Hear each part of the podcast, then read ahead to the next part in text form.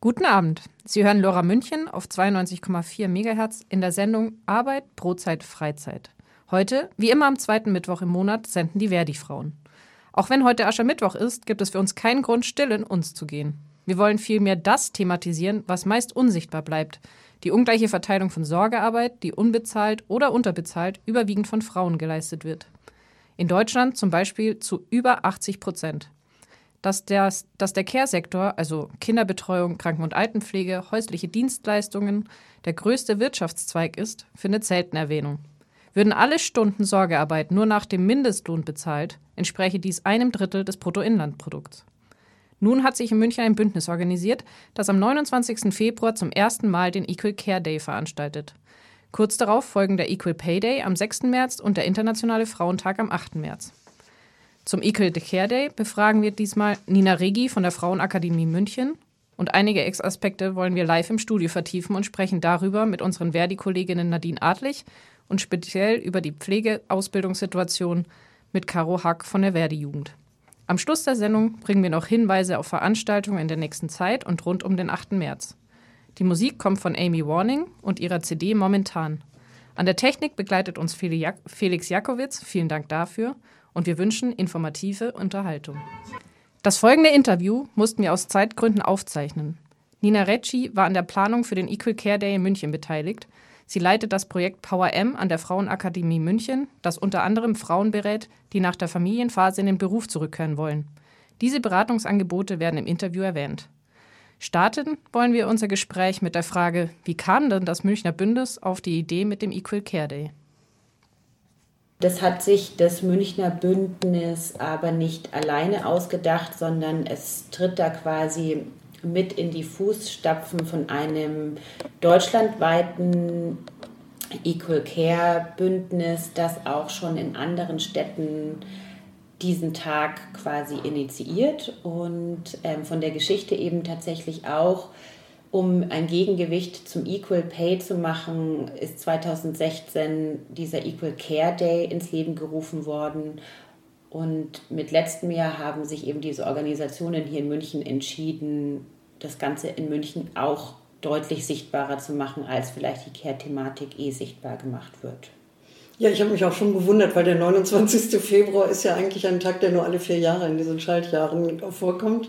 Ob das jetzt einfach heißt, äh, dass das ist so ein Thema, womit man auffallen will, dass man also sagt, jetzt nur genau an diesem Tag. Oder ob das dann in den anderen Jahren, in den Folgejahren auf den 1. März dann verschoben wird. Also wie das in den Folgejahren ist, das weiß ich tatsächlich nicht, weil wie gesagt, unser Bündnis ist ja jetzt hier neu, aber ich weiß, dass dieses Datum bewusst gewählt wurde, um eben auch diese Unsichtbarkeit von Care-Arbeit sichtbar zu machen, indem es sozusagen nicht mal im Kalender auftaucht mhm. oder nur alle vier Jahre auftaucht und dann fällt einem auf, ah stimmt, da gibt es ja auch noch Care-Arbeit. Und ich könnte mir vorstellen, dass es dann vielleicht auch der 1. März oder auch der 28. Februar wird. Mhm. Ja, vielleicht ähm, erzählst du kurz über den Background von, von der ganzen Geschichte. Also das, du hast es ja schon angedeutet mit diesem Sichtbarmachen. Mhm. Was unterscheidet jetzt den, den Equal Care Day von dem Equal Pay Day? Mhm. Also es unterscheidet ihn nicht, sondern es soll ihn hoffentlich ergänzen in der Gleichwertigkeit, wenn wir uns anschauen, dass es einfach zwei wie so Kategorien oder Momente gibt, die Personen ungleich in der Gesellschaft positionieren und dazu gehört die Bezahlung und dazu gehört auch die Verteilung von Sorgearbeit und die Zuständigkeit. Wer ist für diese Sorgearbeit zuständig? Und beide Tage sowie auch beide Themen haben eine absolut gleichwertige Berechtigung, weil die faire Bezahlung ist etwas, wofür wir ja eintreten wollen, wenn wir davon ausgehen, dass alle Menschen irgendwo auch gleich sind und einen gleichen Teil irgendwie für die Gesellschaft leisten. Genauso aber eben auch die Sorgearbeit, also dass das ein, eine Arbeit ist, die äh, für die Gesellschaft sowas von essentiell ist. Und wenn wir da auch nicht darauf gucken, wie die gleich verteilt ist, im besten Falle auch noch gut bewertet wird, haben wir ein Problem. Und deswegen finde ich diese Ergänzung und diese Sichtbarmachung von genau beiden Sachen total wichtig. Es ist ja in beiden Fällen so, dass da die ungleiche Verteilung ist in Bezug auf Männer und Frauen. Ne? Also wenn wir uns die zwei Geschlechter als solche angucken, dann kam tatsächlich auch erst wieder eine Studie raus, die einfach nochmal so deutlich zeigt, dass eigentlich man davon ausgehen könnte, die beiden Geschlechter seien auf dem Arbeitsmarkt paritätisch oder gleich.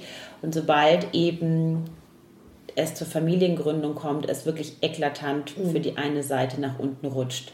Und das lässt sich auch nicht mehr auffangen, egal wie tatsächlich auch die Frauen danach auch bestrebt sind, wieder in den Arbeitsmarkt zu kommen und das auch tun. Also wir haben ja hier auch gerade zwei Projekte, die ja wirklich einfach auch diese Schritte begleiten von Frauen. Von dem her haben wir da auf jeden Fall viel Erfahrung, wie sie das machen, aber es bleibt einfach eine Lücke, die fast nicht mehr aufzuholen ist.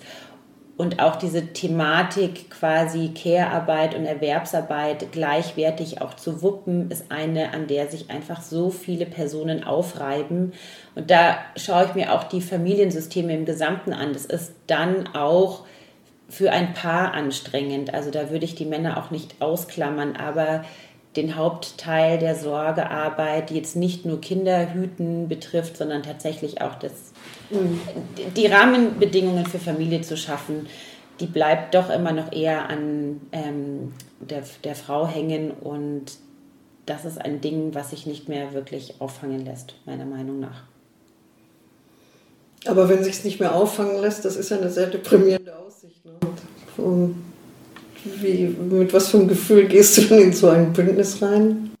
Eben um das zu thematisieren, weil ich glaube, dass das auf einer gefühlten Ebene wir alle wissen und auch wenn ich mir in meinen Freundeskreis hineinschaue oder ähm, eben die Frauen, die wir hier in den Beratungen auch begleiten, es wird einfach gemacht und versucht und es wird aber nicht darüber geredet, teilweise auch, wie wahnsinnig anstrengend es ist. Und deswegen ist es so wichtig, dass diese Thematik für diese Anstrengungen, die da Menschen erbringen, Tag ein, Tag aus, sichtbar gemacht wird, um eben grundsätzlich über Veränderungen in der Gesellschaft nachzudenken, die dann diese Themen ansprechen, die wir versuchen auf so einem Tag auch sichtbar zu machen. Das kann bei der Verteilung von Erwerbsarbeit ansetzen. Es kann aber auch natürlich oder muss auch vor allem in die Thematik gehen, wie sehen äh, Versorgungsstrukturen für Menschen aus, also einmal für die Kinder, wie sieht aber auch eine gute Versorgungsstruktur für alt werdende Menschen aus, weil Pflege betrifft ja auch älter werdende Menschen.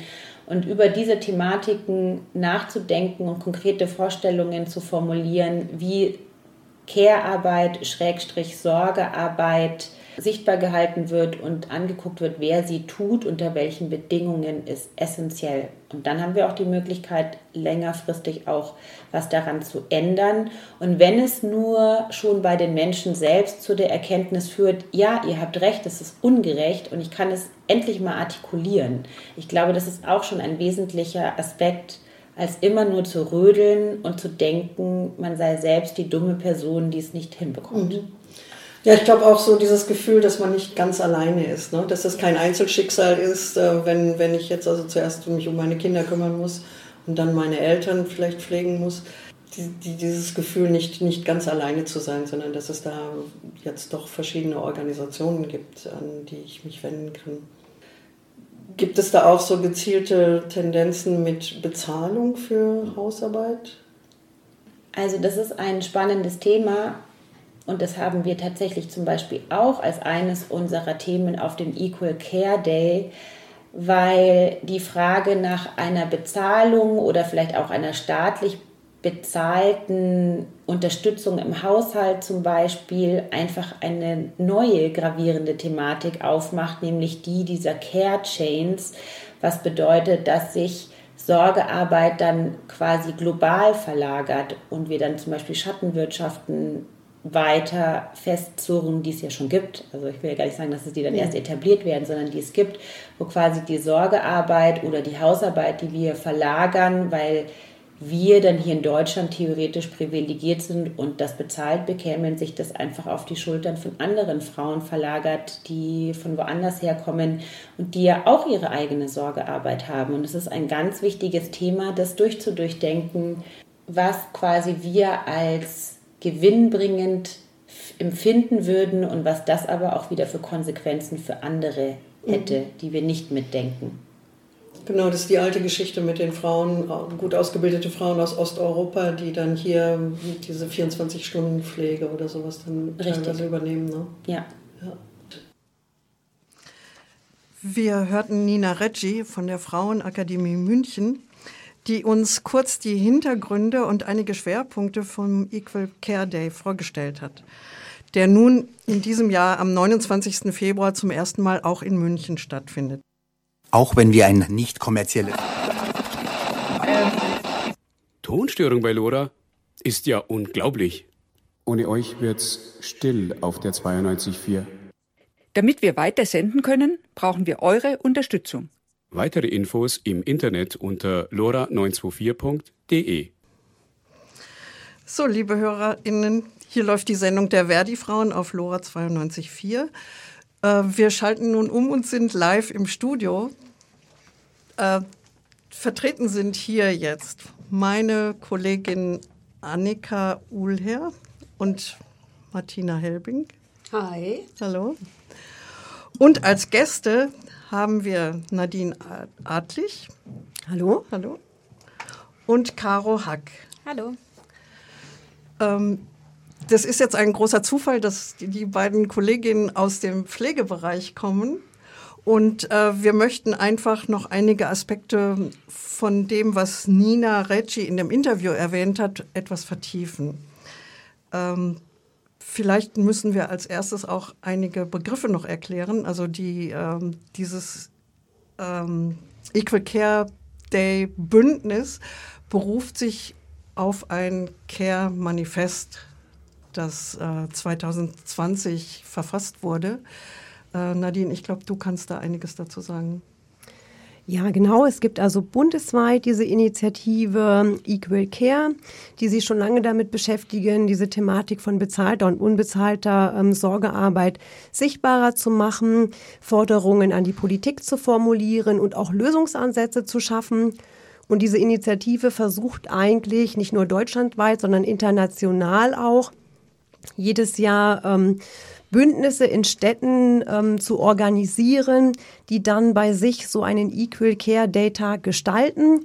Und dieses Jahr gibt es vier ähm, Städte, die sich daran beteiligen und eine Stadt davon ist München. Und ähm, du bist auch in dem Bündnis vertreten, ne? Kannst du kurz sagen, was für Organisationen da so grob ähm, dabei sind? Also ähm, Gewerkschaften auf jeden Fall. Gewerkschaften auf jeden Fall. Ich bin auch für die Verdi-Frauen mit dabei. Dann ähm, die Münchner Initiative für Nachhaltigkeit ist dabei. Von der Stadt eben Kulturreferat und ähm, also es ist mannigfaltig, ähm, da kann ich leider gar nicht mehr zu sagen, aber für alle Interessierten gibt es natürlich im Internet die Landingpage, wo alle auch aufgeführt sind, alle Bündnispartnerinnen. Aber es ist wirklich sehr schön zu sehen, dass die Beteiligung sehr groß ist. Und der Oberbürgermeister hat die Schirmherrschaft übernommen, ne? Das ist richtig. Äh, wir werden im, äh, im, am Ende der Sendung werden wir noch mal genauer auf das Programm am Equal äh, Care Day eingehen. Ähm, jetzt hätte ich, würde ich ganz gerne über, die, über einige wichtige Aspekte äh, mit euch diskutieren. Und zwar geht es zum einen um die Ausbildungssituation. Dafür ist die äh, Caro bei uns. Und es geht um äh, die schlechtere Bezahlung.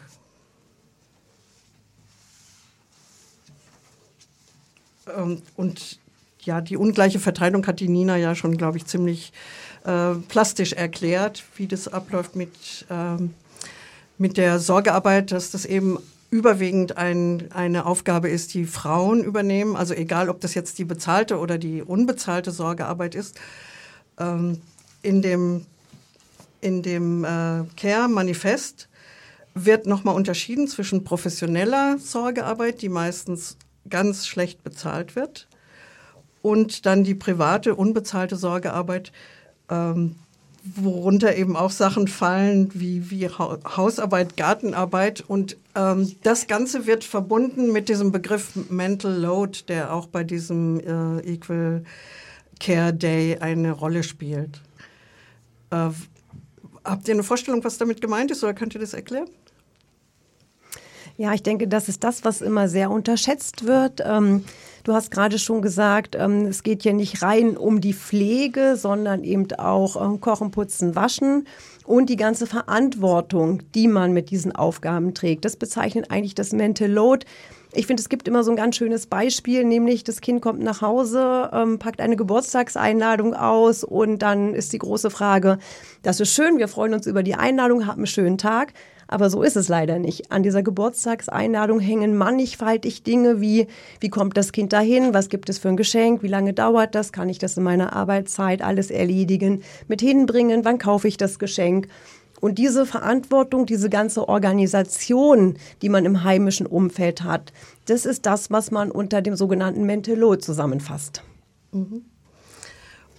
Und die von der äh, bezahlten Sorgearbeit sind ja jetzt speziell im, im Pflegebereich oder im, im Gesundheitsbereich äh, auch die ähm, Auszubildenden betroffen oder die, die jetzt neu einsteigen. Also es gibt ja so ein, ein bisschen den, den Trend, ähm, dass die Pflegekräfte einfach, also es gibt ganz objektiv diesen Pflegenotstand und es gibt aber auch den Trend, dass viele ihren Beruf verlassen, weil sie einfach völlig überfordert sind.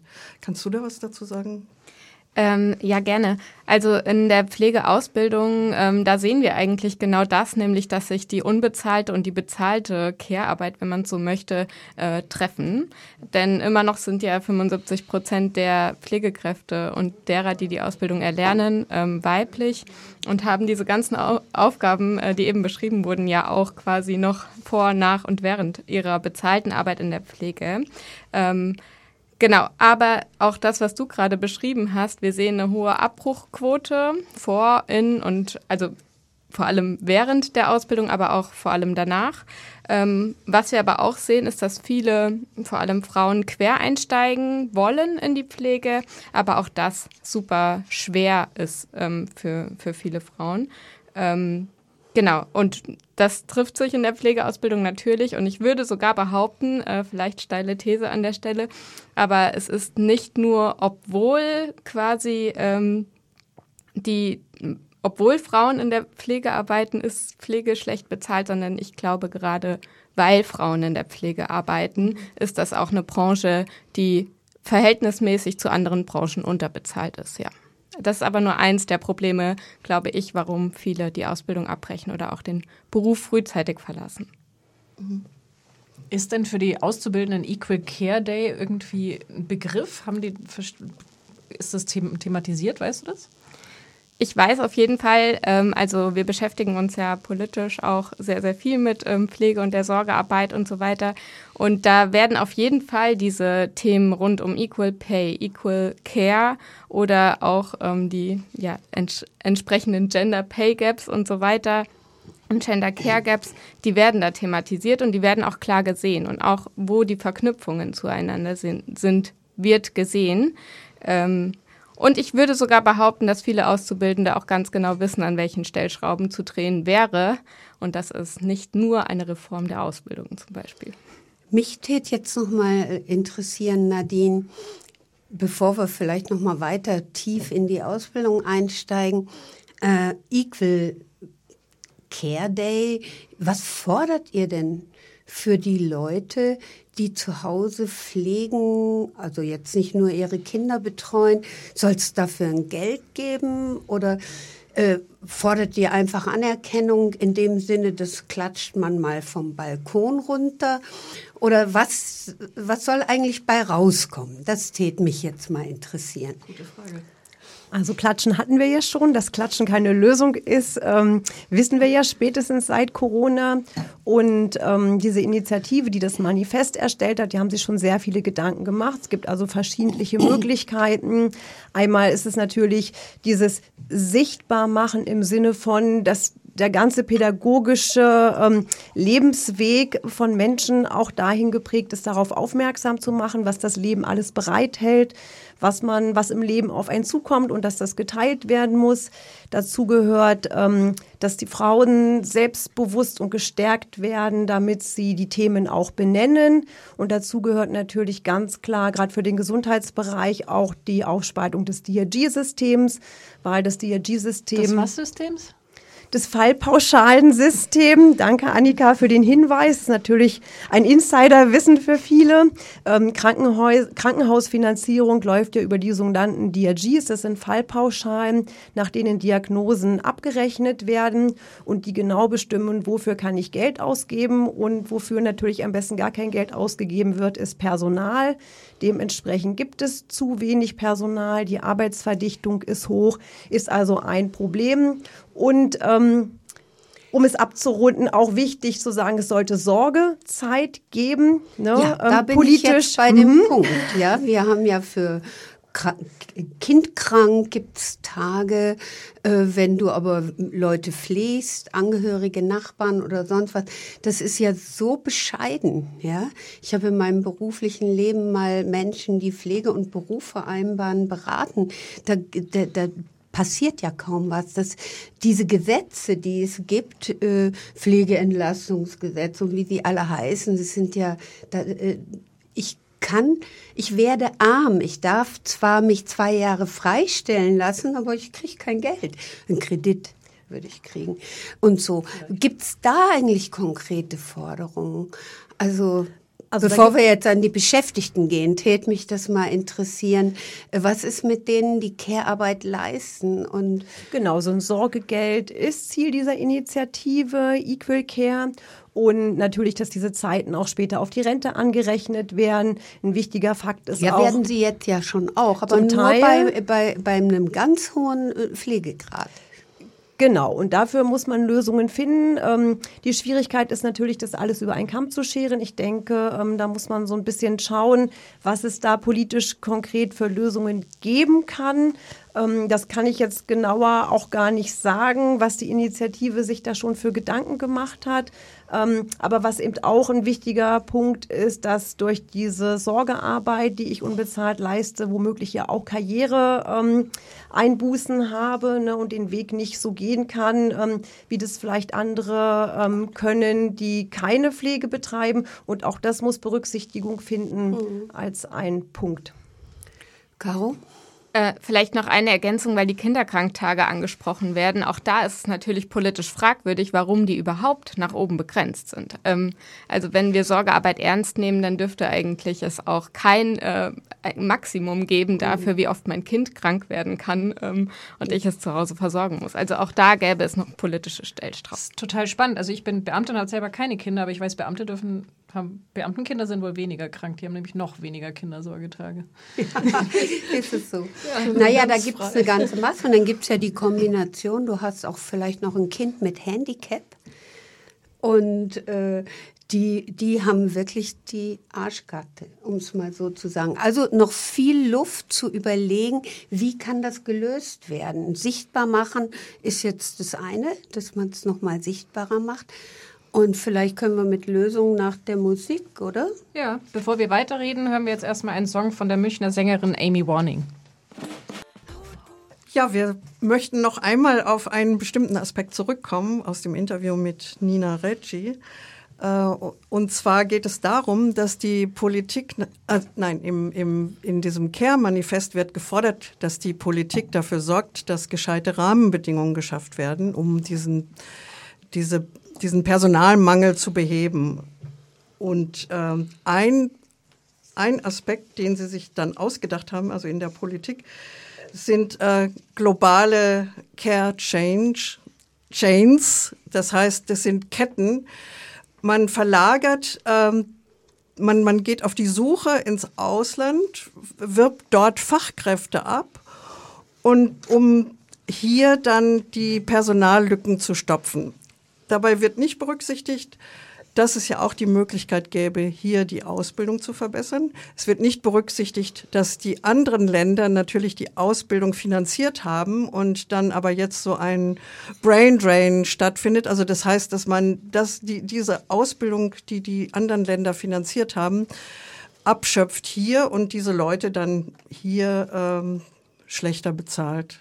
Also besser als in ihren Heimatländern, aber schlechter. Du meinst als, die polnischen ja. Frauen und die oder rumänischen Frauen, und die dann diese 24-Stunden-Pflege genau. zum Beispiel machen. Aber auch direkt im Krankenhaus, dass äh, Krankenschwestern dann angeworben werden von den Philippinen oder weiß ich nicht woher.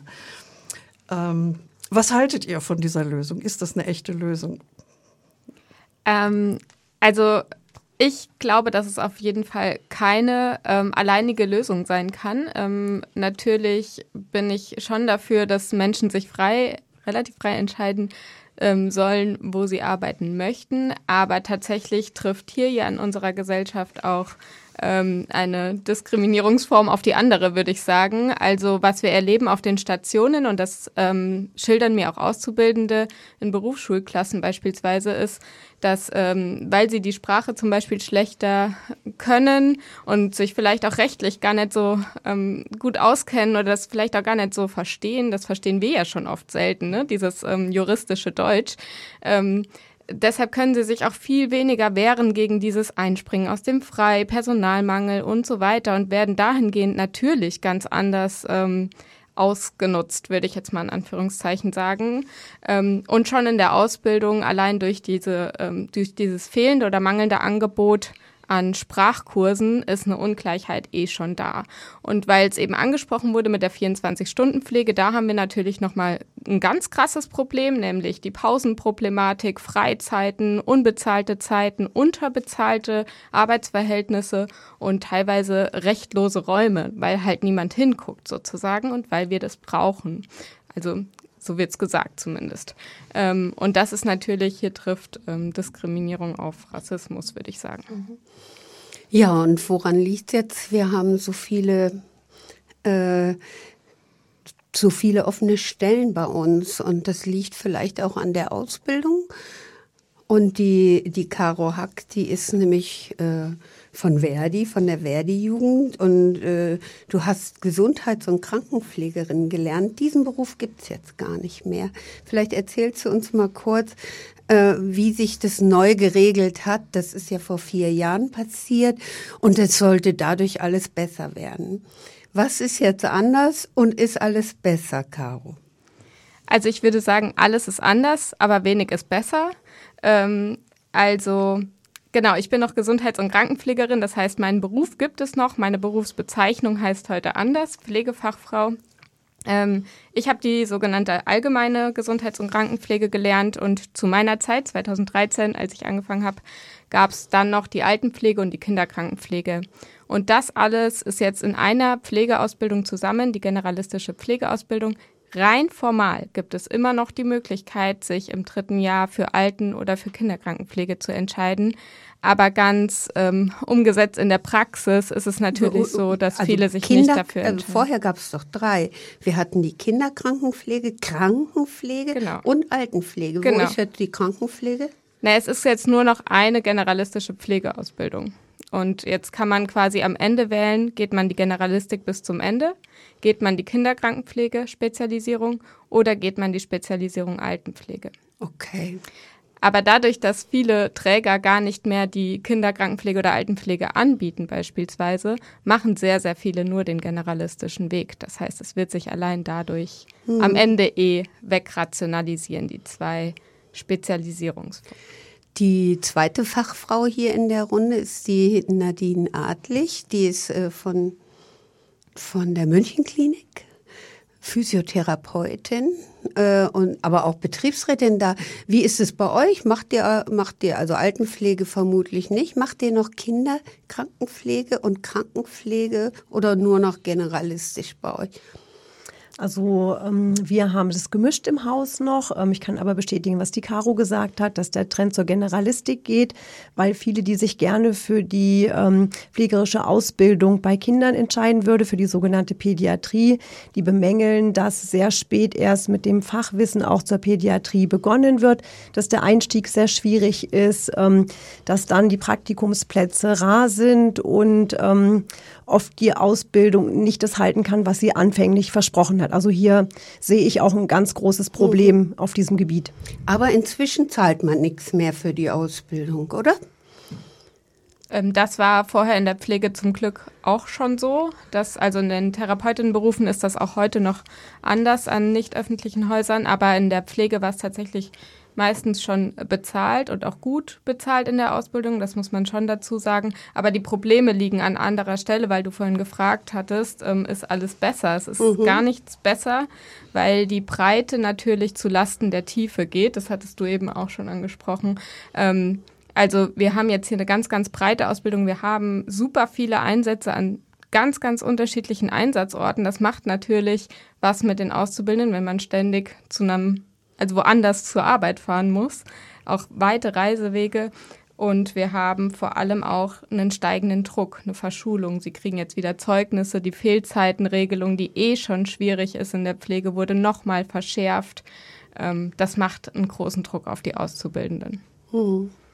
Und ich würde gerne noch ergänzen, dass wir noch ein Thema haben, nämlich den Fachkräftemangel in der Pflege an den Häusern.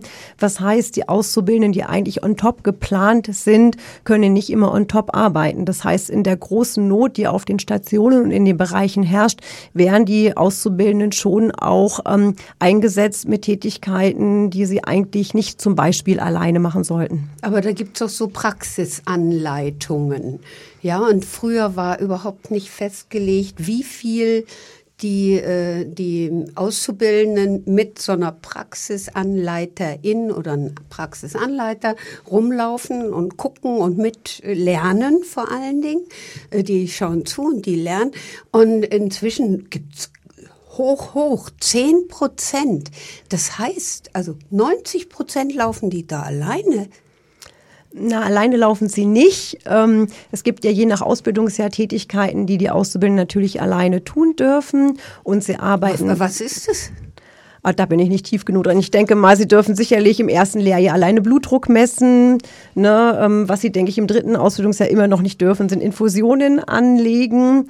Ähm, also die Pflege ist ja mannigfaltig ne? und ähm, je nach Verantwortungsgrad ähm, sind die Auszubildenden dann eben be befähigt und äh, dürfen auch ähm, Dinge tun und andere Dinge aber mit einer hohen Verantwortung, nur in Begleitung, unter Supervision zum Beispiel, wo das oft die Dinge sind, die für die Patientinnen wichtig sind und zu denen manchmal eben dann die Pflegefachkräfte nicht kommen und eine Auszubildende auch schon mal alleine geschickt wird, der Dringlichkeit wegen. Caro, was sagen so die Auszubildenden bei Verdi? Naja, ähm, weil eben gesagt wurde, 90 Prozent laufen sie quasi on top mit. Ähm, ich würde sagen, schön wäre es, wenn es nur 90 Prozent wären. Denn diese 10 Prozent sind quasi schon eine gewerkschaftliche Errungenschaft, dass sie endlich einen gesetzlichen Anspruch haben, heißt aber immer noch nicht, dass sie es wirklich erhalten. Denn auf den Stationen ist ja die Hölle los. Ähm, Personalmangel ist in aller Munde und, und dort oh. erlebt man es eben praktisch. Machen das diese Praxisanleiterinnen on top oder kriegen die da freie äh, Da bist du am Kern des Geschehens, genau. Okay.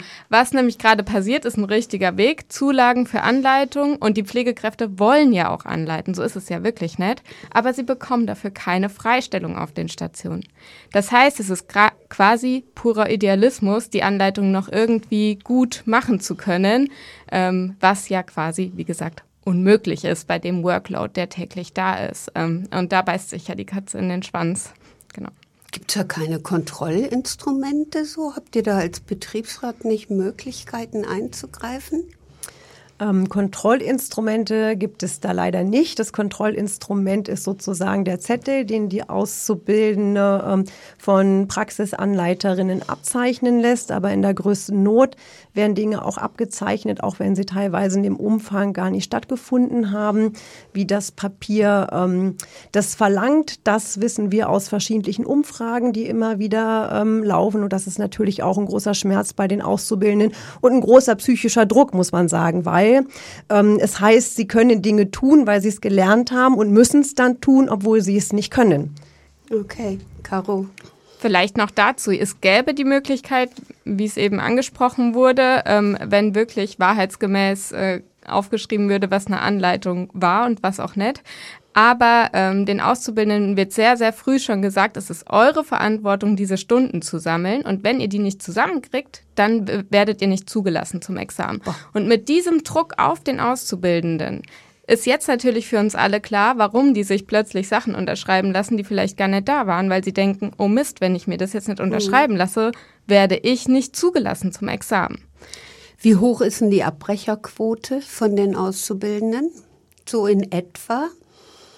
Also Oder ich, kommt das erst hinterher? Also ich weiß, dass in der Probezeit von so einem Kurs, der so 25 Menschen stark ist, ähm, schon, in, also ich habe es jetzt gerade nicht schwarz auf weiß sozusagen, aber wir kriegen mit, dass es schon so fünf bis sieben Menschen gibt, die gehen oder gegangen werden.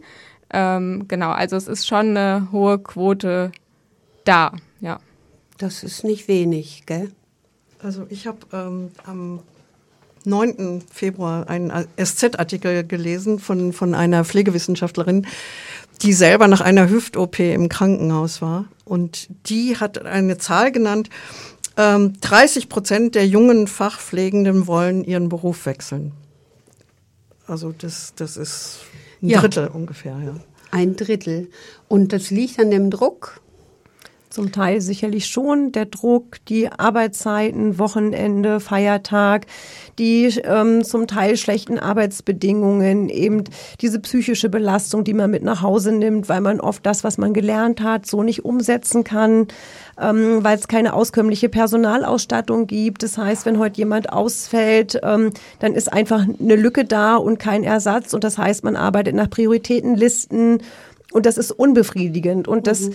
kann man alles mal machen ähm, heute, das kann man auch mal machen morgen, aber irgendwann, wenn das der Dauerzustand ist, dann funktioniert es nicht mehr. Habt ihr schon den Überblick? Es gibt ja in äh, etlichen Kliniken inzwischen diesen sogenannten Entlastungstarif ob sich dadurch was verbessert. Caro nickt. Ja, halt. ähm, da freue ich mich gerade drauf, weil ich äh, komme ja ähm, quasi seit April bin ich erst in Bayern, davor war ich in Hessen und dort haben wir ähm, am Uniklinikum Gießen-Marburg zum Beispiel den ersten Entlastungstarifvertrag an der privaten Klinik sogar ähm, erkämpfen können. Und ja, ähm, da tut sich schon was, weil die Pflegekräfte merken, dass sie endlich für was, diese. Darf ich kurz ein, ein, was ist denn dieser Entlastungstarifvertrag? Ah, danke schön. ähm, Genau, die Pflegekräfte haben gemerkt, es ist nicht nur der Lohn, der, der uns sehr viel zufriedener machen würde in der Arbeit, sondern es ist vor allem diese Belastung, die eben schon benannt wurde an diesen vielen Stellen und die, das Personal. Und wir brauchen einen Anreiz für die Kliniken, unter diesem wirtschaftlichen Aspekt, wie er gerade so ist, brauchen wir einen Anreiz, der die Kliniken dazu zwingt, mehr Personal aufzubauen. Und an diesen Entlastungstarifverträgen bekommen Pflegekräfte beispielsweise, natürlich riesig viel, ähm, Punkte, wenn, ähm, wenn bestimmte Personalschlüssel unterschritten werden, wenn keine Anleitung stattfindet und so weiter und so fort. Und mit diesen Punkten, die können Sie dann entweder in Geld oder in Freizeit ausgleichen, aber auf jeden Fall ist der Druck für die Klinik da, ähm, zu sagen, wir müssen mehr Personal einstellen. Und das macht natürlich einen Mag Magneteffekt, wenn sich Pflegekräfte aussuchen können, arbeite ich in der Klinik, wo es diesen Tarifvertrag und Personalschlüssel gibt, oder arbeite ich an einer anderen Klinik, wo es das nicht gibt dann. Ähm, und es kämen vielleicht auch welche zurück. Es gibt ja auch diese berühmte Studie von der Arbeitnehmerkammer Bremen mit irgendeiner Uni, wo 300.000 äh, Pflegekräfte Vollzeitstellen adäquat zurückkehren würden oder ihre Arbeitszeit aufstocken würden, wenn es bessere Arbeitsbedingungen gäbe. Mhm. Okay. Ja, genau, darin sehe ich auch eine, eine riesige Chance tatsächlich, dass das passiert und dass sich Auszubildende vorstellen können, länger im Beruf zu bleiben. Ähm, auch dafür wäre das mhm. eigentlich ein geeignetes Instrument, das stimmt. Und wir sehen auch schon, dass diese Entlastungstarifverträge an verschiedenen Kliniken einen Druck machen und dass jetzt auch gesetzlich ähm, schon mhm. eine Pflegepersonalbemessung wieder quasi eine bedarfsgerechte ins Leben gerufen werden soll. Jetzt ganz zum Schluss, weil wir sind jetzt schon ein bisschen am Ende. Hat Verdi für diese Ausbildung äh, eigentlich Forderungen oder ist, sie, ist diese neue äh, äh, Ordnung da jetzt in Stein gemeißelt? Was fordert ihr ganz kurz? Also in Stein gemeißelt, ähm, 2025 wird das evaluiert. Ähm, wir gehen aber davon aus, dass es bei der Generalistik bleibt. Ähm, Dennoch fordern wir natürlich, dass die Anleitungszeit gesetzlich eingehalten wird. Das ist äh, logisch. Wir fordern, dass die Fehlzeiten, ähm, diese 10% Fehlzeit, die es in der Pflege gibt, aber in Verwaltungsberufen zum Beispiel gibt es die gar nicht, ähm, da, dass die fällt, dass der Druck von den Auszubildenden sinkt und dass es natürlich mehr Personal gibt, denn mehr Personal ist am, am Ende der Schlüssel auch für eine bessere Ausbildung. Und alle anderen Sachen, wie solche komischen Ideen, iPads für alle oder wir müssen doch nur hier die Akademisierung mhm. vorantreiben, das sind unserer Meinung nach nice-to-have-Dinge, aber nichts, was an den Arbeitsbedingungen und somit am Erhalt in der Pflege was ändert. Und so können wir den Bogen zu Equal Care wieder schlagen, oder? Weil bessere Ausbildung, mehr Pflegekräfte, auch vielleicht in der Altenpflege, dass die Leute zu Hause entlastet werden können, die jetzt alleine ihre Angehörigen pflegen, oder Nadine? Das wäre ganz fantastisch. Ähm, möchte auch nicht sagen, träumen darf man ja mal, sondern man muss es jetzt wirklich in die Hand nehmen. Eine Vision, die ich da habe, ist, dass man eben die Ausbildung auch ganz anders gestaltet. Bei uns heißt es auch, wie viele Räume brauchen wir denn, um den Unterricht zu machen? Ich glaube, man muss es viel größer und viel weiter denken. Ich glaube, Berlin ist da jetzt auch ein Vorreiter mit dem Gesundheitscampus, wo einfach auch den jungen Menschen ein Anreiz geboten wird, überhaupt in soziale Berufe mhm. wieder reinzugehen und mehr angeboten wird als nur die Schulbank und wie Caro das schon sagt, ein iPad. Ihr habt ja dieses Vernetzungstreffen gegründet. Äh, nach den tollen Streiks äh, im letzten März, der bis hier noch weiterging, äh, habt ihr euch zusammengetan mit den ganzen sozialen Berufen, Sozialpädagoginnen und so weiter, den Pflegekräften, aber auch den Erzieherinnen, da wo, weil ihr alle das gleiche Problem habt, ne? Genau, das ist die sogenannte Initiative Daseinsvorsorge am Limit. Ähm, wir möchten gerne ähm, branchenübergreifend uns vernetzen, damit wir auf der Straße viele sind, damit die Daseinsvorsorge überhaupt mal äh, wieder in den Blickpunkt der Politik ähm, kommt, weil im Moment zieht sie sich ja sowohl finanziell zurück als auch schon in den letzten Jahren, in dem Teile der Daseinsvorsorge immer mehr privatisiert werden. Und da brauchen wir unbedingt ähm, ein Zurück. Und ähm, um dafür eben sichtbar zu werden, ähm, versuchen wir verschiedene, als Initiative verschiedene Bündnisse zu unterstützen an bestimmten Tagen, ähm, wo Menschen auf die Straße gehen, mit unseren Forderungen da zu sein. Seid ihr da beim Equal Care Day ja dabei? Beim Equal Care Day ähm, sind wir dieses Jahr noch nicht dabei. Das kam praktisch noch zu überraschend. Wir sind ja noch eine sehr junge Initiative. Wir bereiten uns jetzt aber auf den 8. März vor und möchten gerne als Initiative ähm, die Aufwertung der Berufe, in denen hauptsächlich hauptsächlich Frauen arbeiten, sichtbar machen. Da möchte ich gleich auch ein bisschen Werbung zwischenschalten. Für diesen 8. März treffen wir uns am 23.02. im Gewerkschaftshaus, um dafür Materialien zu erstellen, Reden zu schreiben und Slogans zu überlegen. Und alle, die was für die öffentliche Daseinsvorsorge tun möchten, sind herzlich eingeladen, da Ihr mal reinzuschnuppern. Die, die Jugend unbedingt, Caro. ja, immer kommt mit, mit frischen oder? Ideen. Na klar, also denke schon, dass da ja eh ähm, junge Menschen beteiligt sind und ähm, ich nehme das auf jeden Fall ja auch nochmal mit. Genau. Ja, das ist jetzt schon ein guter Hinweis äh, äh, für unsere Veranstaltungen, die nach der Musik dann kommen werden. Danke jedenfalls. Äh, habt ihr was Wichtiges äh, noch? Äh, ha haben wir was vergessen, was wichtig ist zu fragen? Nein, aber ich möchte gerne eine Sache loswerden. Nichts ist selbstverständlich. Wir müssen für alles auf die Straße gehen, uns für alles einsetzen und kämpfen. Und jetzt ist die Zeit. Frauen raus auf die Straße. Guckt, wo ihr euch engagieren könnt in eurem Umkreis. Seid dabei. Das war Nadine Adlich-Caro. Hast du noch was, was wir vergessen haben? Vielleicht ein letzter Satz auch von mir. Ja, ähm, ich glaube, wir müssen die bezahlte und die unbezahlte Sorgearbeit zusammen denken, sonst wird es keine Aufwertung geben, weder für Frauen noch für Männer.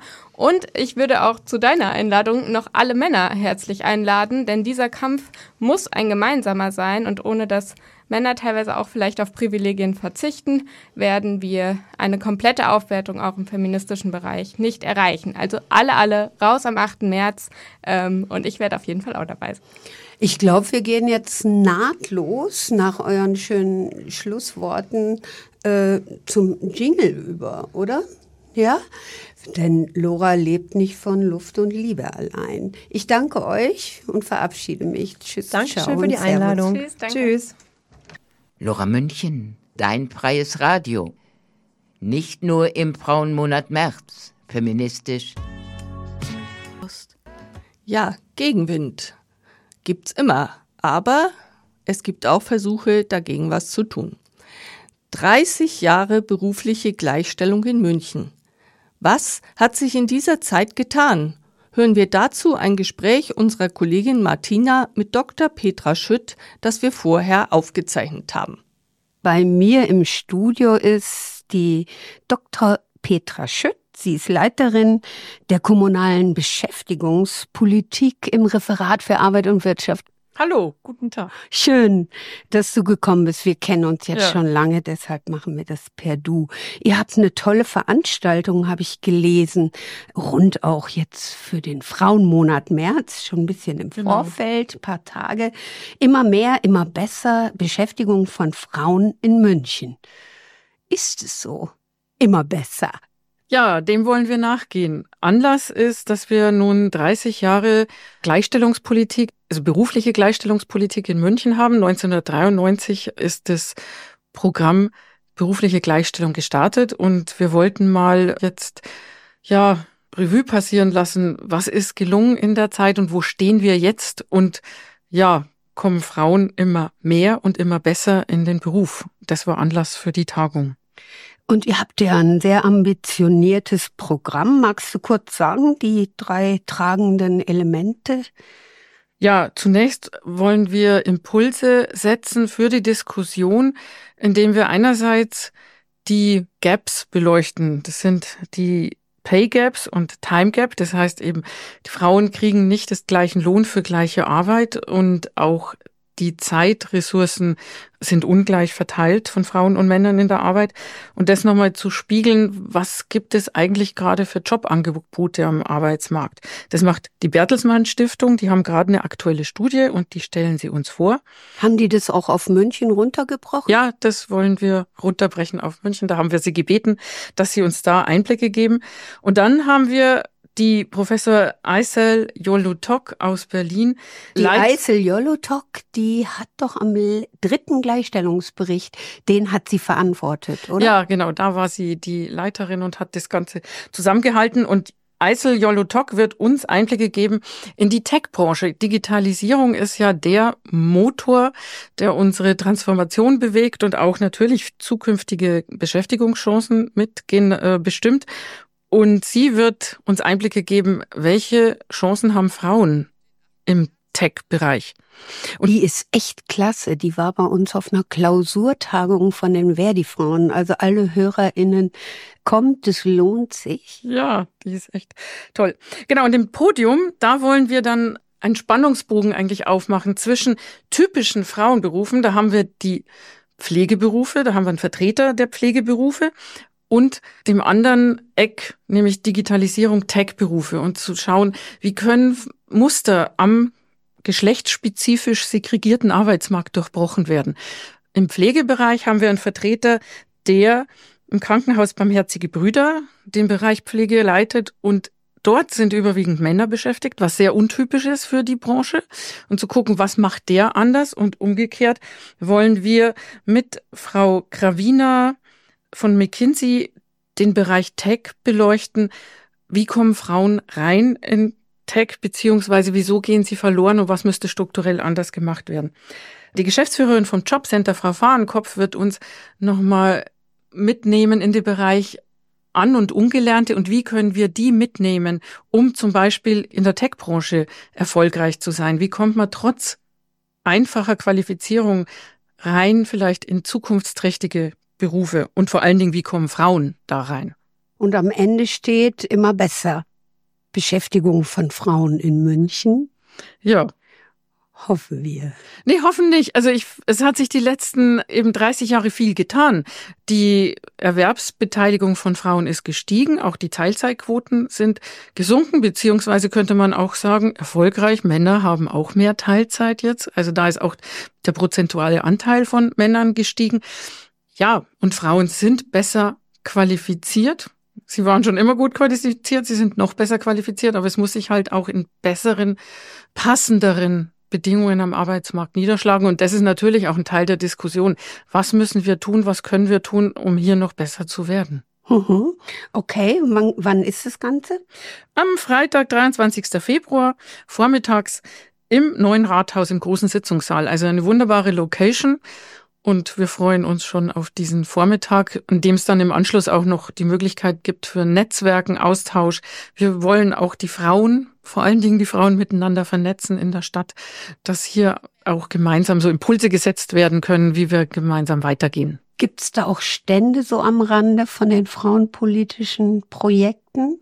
Nee, wir wollen vor allen Dingen freien Austausch, ja, gewährleisten. Das hat jetzt nichts, dass das andere nicht frei wäre, aber das ist, würde ich sagen, wir haben genug Input. Und ihr verabschiedet die langjährige Leiterin der Frauenprojekte vom ja. RAW? Ja, Daniela Weidlich geht in Ruhestand und sie hat diese vielen Projekte, diese Impulse gerade in der Münchner Beschäftigungspolitik maßgeblich vorangetrieben, hat auch den Frauenwirtschaftspreis La Monarchia mitkonzipiert und auf den Weg gebracht.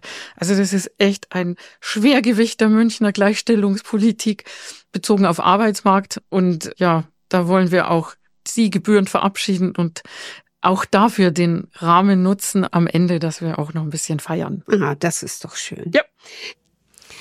Ja, es gibt viele Veranstaltungen in den kommenden Wochen und der Equal Care Day am 29. Februar findet statt in der Luise und am Nachmittag sind noch viele Plätze frei. Informiert euch und schaut dann vorbei.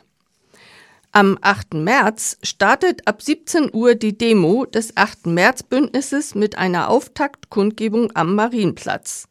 Die Forderungen sind unter anderem keine Ab Abwälzung der Folgen und Lasten von Krieg und Wirtschaftskrise auf die Familien und die Frauen. Aufwertung sogenannter frauentypischer Berufe und gleiche Bezahlung für gleiche Arbeit. Gesellschaftliche Lösungen für unbezahlte Haus-, Erziehungs- und Pflegearbeit, wie wir vorher schon gehört haben. Recht auf sexuelle Selbstbestimmung und ein selbstbestimmtes Leben. Ganz weg mit Paragraph 218. Stopp Femizid. Ni una menos. Besserer Schutz von Frauen und Kindern vor Gewalt, auch digitaler Gewalt. Konsequente Strafverfolgung bei sexualisierter Gewalt. Und die konventionelle Umsetzung der Istanbul-Konvention. So, das war sie wieder. Die Sendung Arbeit, Brotzeit, Freizeit der Verdi-Frauen. Heute zum Thema Wir wollen mehr Zeit für uns, laut sein und sichtbar werden. Und Hinweise auf Veranstaltungen im Frauenmonat März. Wir bedanken uns bei Nina Reggi und bei Dagmar Fries, die beide heute nicht live dabei sein konnten, für das Interview bzw. die Mitarbeit.